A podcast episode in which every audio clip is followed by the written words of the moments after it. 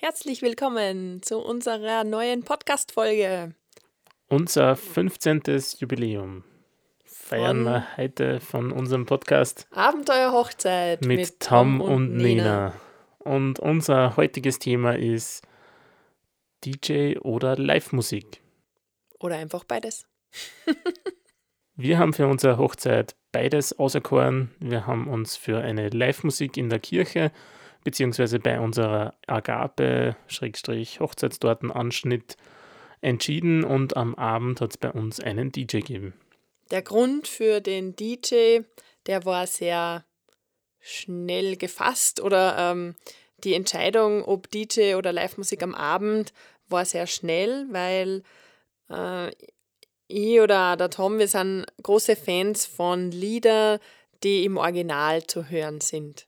Also es gibt nichts Schlechteres wie ein schlechtes Cover von einem Lied, wenn man das Originallied in seinem Ohr hat und man denkt yeah, jetzt kommt Andreas Borani auf uns und es singt auf einmal eine Frau bei einer Band und die muss gar nicht schlecht singen, sondern einfach nur, das Gefühl ist ein anderes, es ist halt einfach ein anderes Lied.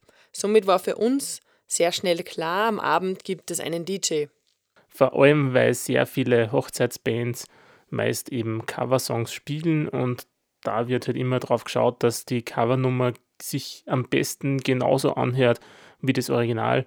Nur unsere Meinung ist halt einfach nicht so, wenn sie eine Covernummer spielen, dann sollen sie es für sich interpretieren, dass eben ein neues Lied wird, das für die Band passt, im Stile der Musik, die sie eben produzieren. So ähnlich wie beim Tauschkonzert auf Vox. Also da sind die Covernummern schon sehr cool, aber das machen nicht viele Hochzeitsbands nicht. Zumindest ist uns noch keine unterkommen. Für die Kirche haben wir uns aber trotzdem für Live-Musik entschieden und die haben natürlich auch gecoverte Nummern gespielt. Nur da war es wirklich so, sie haben die sieben oder acht Lieder, was wir ausgesucht haben, für sich neu interpretiert, weil es teilweise auch ganz gar, gar nicht anders gegangen ist, weil wir ja eher für Rocknummern entschieden haben. Unsere Band ist eine Zwei-Mann-Partie gewesen, ein Gitarrist und ein Percussionist und die beiden haben auch noch gesungen und somit haben sie gewisse Lieder einfach ja nicht so spielen können, wie es im Original ist, weil dort waren vielleicht Klaviere dabei oder Synthesizer oder wie auch immer. Und mit diesen beiden Instrumenten war das so einfach nicht möglich. Und deshalb haben sie einfach die Nummer für sich neu interpretieren müssen. Wir haben natürlich darauf geschaut, weil vor allem in Tom war es sehr wichtig, ähm, dass ein Schlagzeuger oder in dem Fall ein Percussionist zumindest ein Schlagwerk mit dabei ist, dass die Nummern natürlich für die zwei auch funktionieren. Wir haben nur Lieder ausgesucht, die eine männliche Stimme haben und äh, somit haben sich die Lieder, finde ich, sehr gut angehört und äh, es war sehr emotional auch. Das kann halt eine Live-Musik ähm, schon auch auslösen. Also viele Tränen kann das auslösen. Nur dazu, wenn die Lieder irgendeinen emotionalen Hintergrund haben. Auf das haben wir bei der Auswahl unserer, unserer Lieder natürlich geschaut, dass wir da Musikstücke haben, wo uns wir einfach ja, über die letzten Jahre Gedanken gemacht haben, was für uns spricht, äh, welche Lieder zu uns passen, wo wir irgendwas erlebt haben dabei oder warum uns die Lieder einfach wirklich so gut gefallen. Wir haben uns sehr schwer dann mit einem Lieblingslied. Wir haben irgendwie nicht das eine Lieblingslied unserer Beziehung oder das erste Lied. Das haben wir nicht gefunden. Ähm, nach längerer Suche haben wir dann doch eins gefunden, wo wir beide gesagt haben, ja, das passt einfach zum ersten halben Jahr unserer Beziehung und ähm, haben das dann auch genommen. genommen. Das kennt wahrscheinlich ja keiner. Eigentlich heißt das Lied Drink. in Klammern Everlasting Love vom Ed Kowalski. Der hat also einen komischen Namen.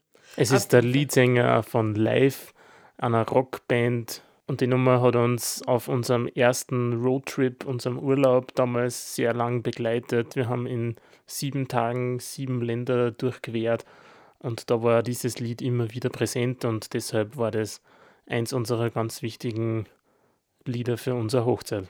Vor allem ist es auch so schön, es geht um äh, du bist mein Wasser oder du bist so wichtig wie Wasser.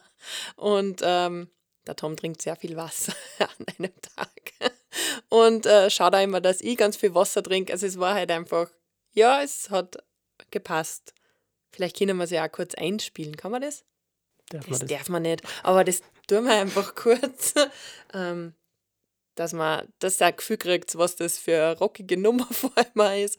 Und ähm, das war unser Trauungslied, also unser Brautlied oder Trauungslied. Nach der Trauung darf man ja ein Lied aussuchen, was sozusagen das eine Lied ist, wo man dann schon verheiratet ist oder ein Ehepaar ist. Und das war unser besonderes Lied. Ja, die beiden Jungs haben uns ja dann bei der Agape noch weiter begleitet. Sie haben im Gmundner Berghaus oben eben wieder Platz genommen und für uns den Nachmittag untermalt. Und das war wirklich eine sehr coole Stimmung.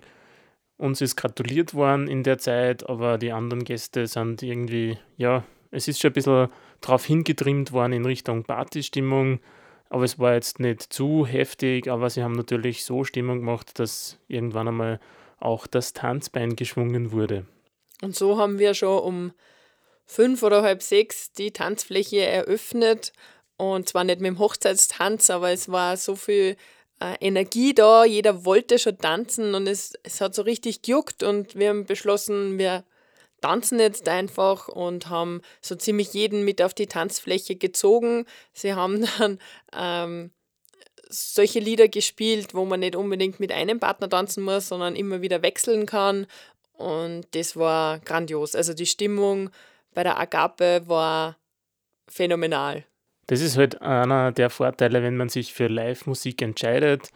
Die Musiker können natürlich auf die Stimmung eingehen und in die Richtung lenken, vor allem auch teilweise die Lieder etwas in die Länge ziehen. Man jetzt wirklich bei dem einen Lied so megamäßig getanzt wird, dass man eben da noch nicht gleich zum Punkt kommt, sondern das ein bisschen hinauszögert, dass man eben Partner wechseln kann und so eben die Stimmung aufrechterhalten. Die zwei Jungs haben dann österreichische Hits gespielt und auch aktuelle wie von Seiler und Speer. Und da haben sie uns dann ganz gut erwischt, weil ähm, der Tom und ich waren im Dezember, ja, im Dezember, ähm, beim Seiler- und Speerkonzert und dadurch haben sie es uns dann, ja, war dann einfach aufgelegt, dass die Stimmung super ist und. Und das Ganze, obwohl sie uns eigentlich nicht wirklich gekannt haben, die Musiker. Es war irgendwie Fügung, Zufall, Bestimmung, wie auch immer. Es hat auf jeden Fall für uns voll gepasst. Während der, also nach der Agape hat es dann Abendessen gegeben, ab 18 Uhr bis um 21 Uhr. Und währenddessen hat der DJ ganz leichte Dinnermusik aufgelegt. Das war sehr nett, aber da braucht man nicht wirklich viel. Also. Das soll dann nicht sehr aufdringlich sein. Das ist halt nur eine ganz eine minimale Untermalung, dass die Gäste nicht in einer Stille sitzen müssen, aber dass sie halt auch nicht überfordert werden mit lauter Musik. Wichtig ist, dass jemand da ist, der sich mit der Tonanlage auskennt, entweder schon der DJ oder vom Haus jemand. Da wir ähm, vier Reden gehabt haben, war uns das natürlich wichtig, dass da ein Mikrofon zur Verfügung gestellt wird und äh, man jeden gut hören kann.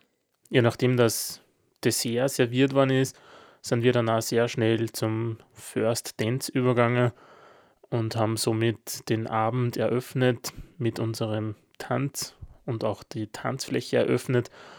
Und ab da hat halt dann der DJ sich präsentiert, seinen Part übernommen und hat dann auch durchgemacht bis um halb drei.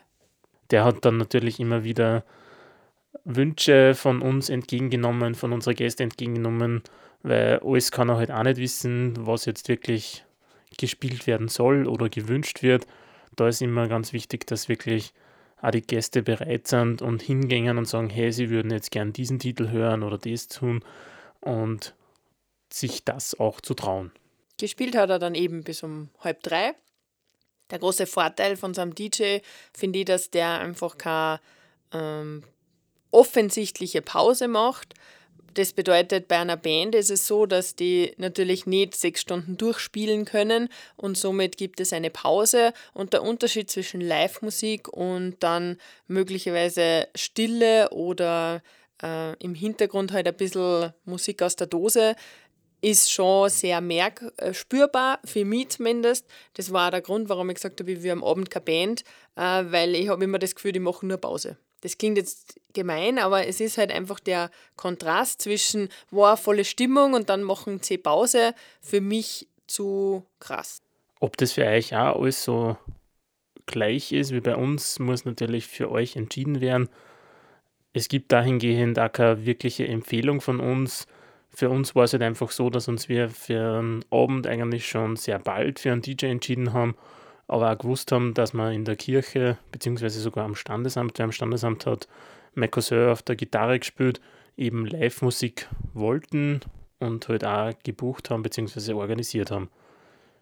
Ihr müsst euch halt entscheiden, ob DJ oder Live-Musik. Wenn Live-Musik, dann ist natürlich die Qual der Wahl, welcher Band das man möchte, in welche Richtung das es gehen soll. Beim DJ ist das meist einfacher, weil die eh das ganze Repertoire haben.